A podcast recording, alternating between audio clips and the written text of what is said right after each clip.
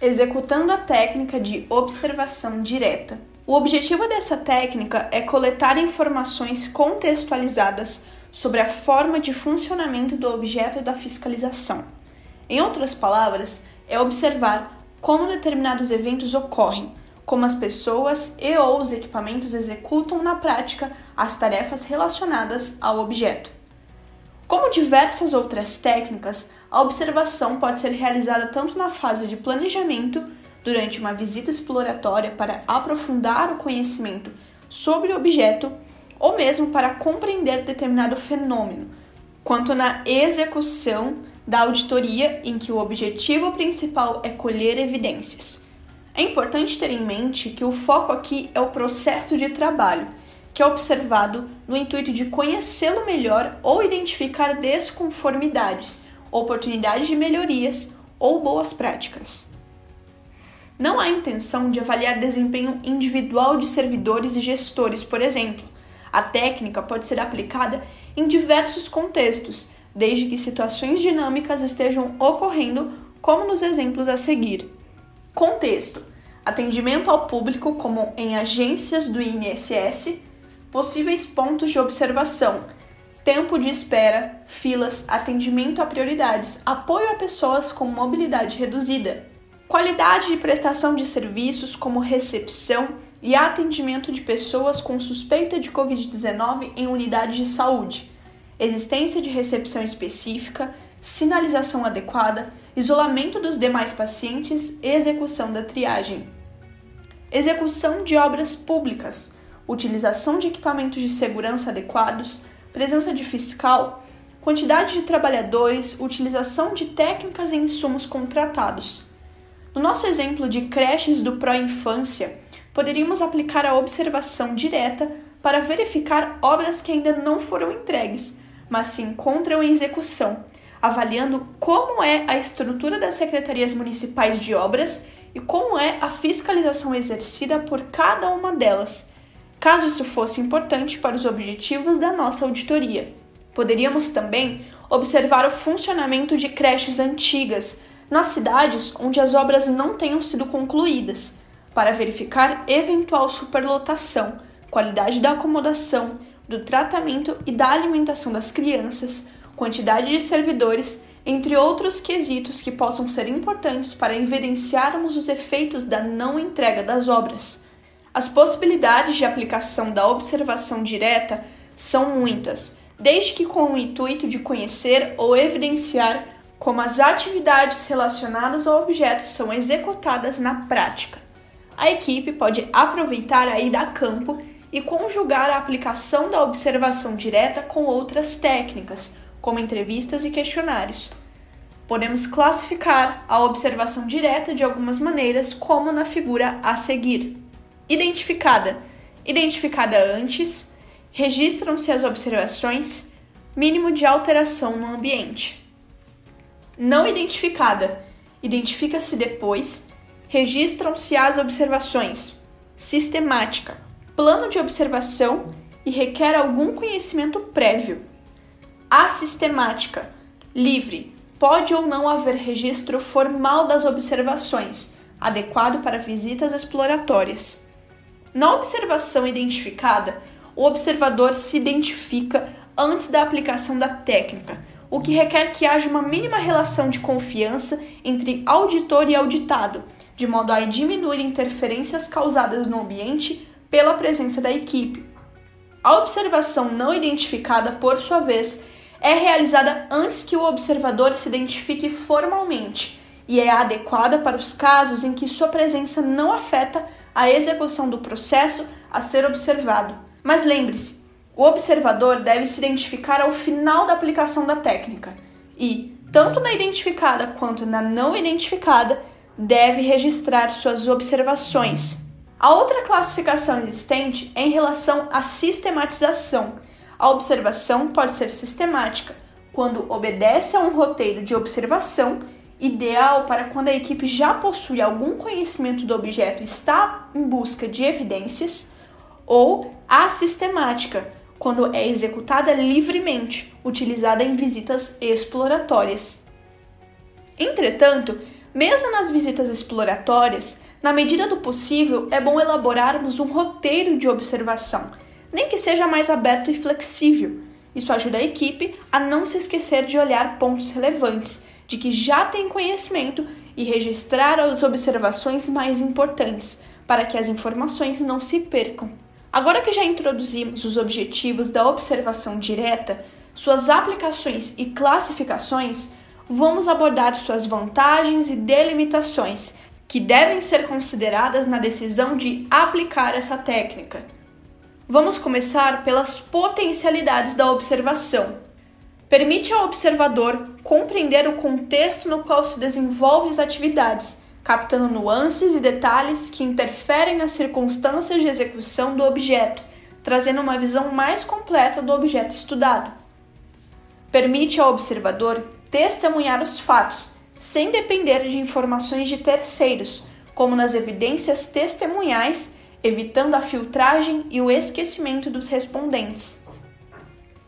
Pode captar aspectos de determinada situação sobre os quais os executores não desejam falar numa entrevista, por ser um tema delicado ou embaraçoso, ou não sabem exatamente o como descrever. Permite que um observador treinado perceba aspectos que escapam aos executores das atividades, rotineiramente envolvidos com a situação. Permite validar as percepções e informações obtidas por meio de evidências testemunhais e documentais. A evidência obtida por meio de observação do auditor é mais confiável que a evidência obtida de modo indireto, como as testemunhais. Porém, nem tudo são vantagens. Vamos ler algumas limitações na aplicação dessa técnica. A maior fragilidade da observação é a própria presença do observador no ambiente, que pode alterar o comportamento dos executores das atividades e levar a um resultado distorcido da realidade observada. As pessoas atuam de forma diferente quando estão sendo observadas, o que demanda que as evidências obtidas por meio desta técnica sejam corroboradas com a aplicação de outros métodos. Se com a presença da equipe está ruim, sem a equipe tende a ser pior ainda. Uma outra característica da observação com que devemos ter cuidado é que a técnica é executada por seres humanos, submetidos a subjetividades e vieses e que nem sempre são suficientemente treinados para sua execução. Para mitigar o risco relacionado à inabilidade do auditor, os observadores devem receber adequado treinamento, incluindo a prática de escrita descritiva, a prática e a disciplina da anotação de campo e a arte de saber separar detalhe de supérfluo sem comprometer a informação. Um último ponto de atenção é selecionar processos ou atividades que sejam representativos do objeto estudado, para que não cheguemos a conclusões que não correspondam à realidade.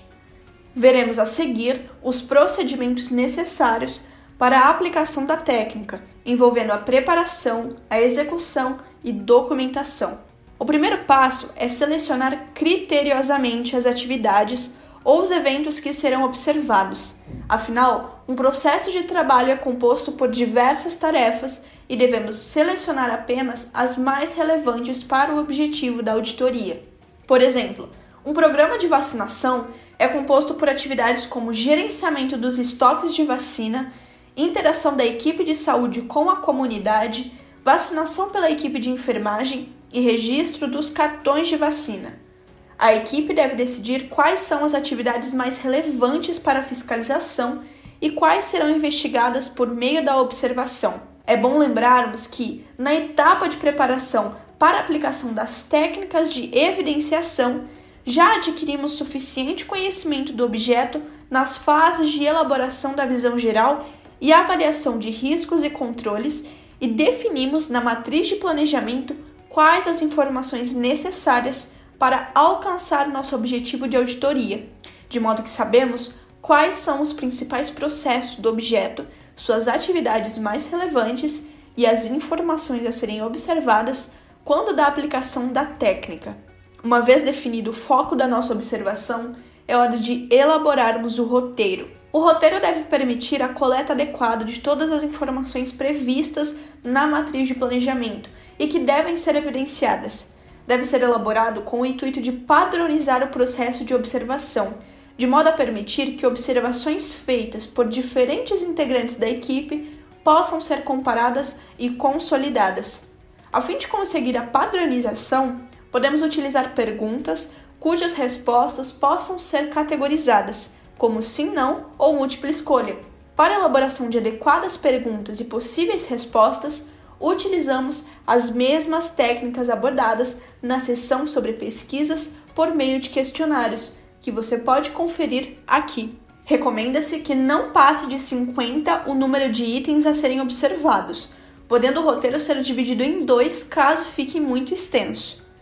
Embora a padronização seja desejável, é possível que o roteiro possua questões abertas, e mesmo nos casos em que todas as respostas sejam categorizadas, é bom que haja espaços para registro descritivo de qualquer apontamento adicional que o observador faça. Exemplos de roteiros de observação podem ser consultados no documento referencial do TCU Técnicas de Observação Direta em Auditoria e visualizados nos cartões a seguir. Quando a atividade é executada em mais de uma localidade, a equipe deve escolher os locais de modo a garantir uma amostra representativa da situação a ser observada.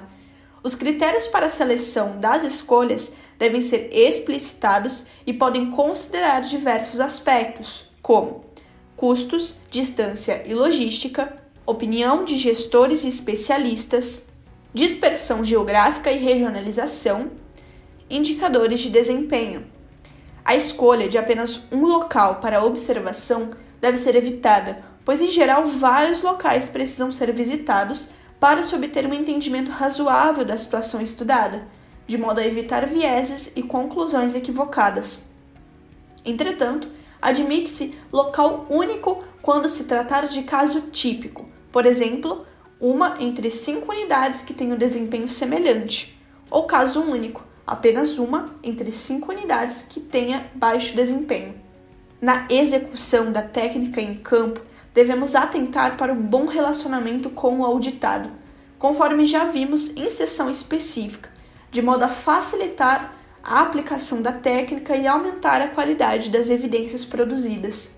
Uma boa prática é realizar a técnica com dois ou mais auditores, para evitar vieses, e nas observações identificadas, contar com a presença de representantes do órgão auditado, quando necessário para fortalecer a robustez da evidência. Quando se tratar de observação não identificada, o observador deve ter discrição para não interferir na atividade executada. Não deve também participar diretamente da ação observada, não podendo se passar por usuário do serviço para experimentar qualquer tipo de atendimento, a não ser quando o objetivo for avaliar serviços prestados por via telefônica ou eletrônica. O registro das observações deve ser feito discretamente, durante a observação. Todavia, se as anotações do observador causarem inibição ao observado ou interromperem a execução da atividade, é aconselhável realizar os registros imediatamente após a sessão de observação. Se os registros contiverem filmagens, gravações ou fotografias, lembre-se de solicitar autorização prévia. Em relação aos produtos obtidos com a aplicação da técnica, embora a maior parte das evidências sejam os registros da própria equipe de auditoria, outros recursos podem ser empregados para aumentar sua robustez, como filmagens, gravações sonoras e registros de declarações de usuários, por exemplo. Esses registros também podem ser feitos na forma de fotografias, tabelas, mapas, gráficos ou outras representações mediante imagens para compor as evidências do processo. As fotografias e vídeos aumentam o valor da observação direta, mas não dispensam a descrição detalhada dos resultados verificados. Para saber mais sobre a técnica observação direta, consulte o documento referencial do TCU, Técnica de Observação Direta em Auditoria, que contém alguns modelos de roteiro de observação já aplicados em trabalhos anteriores. Você pode assistir também a videoaula disponível no portal do tribunal, que trata de observação direta até 1 minuto 12 e 50 segundos, conforme o vídeo a seguir.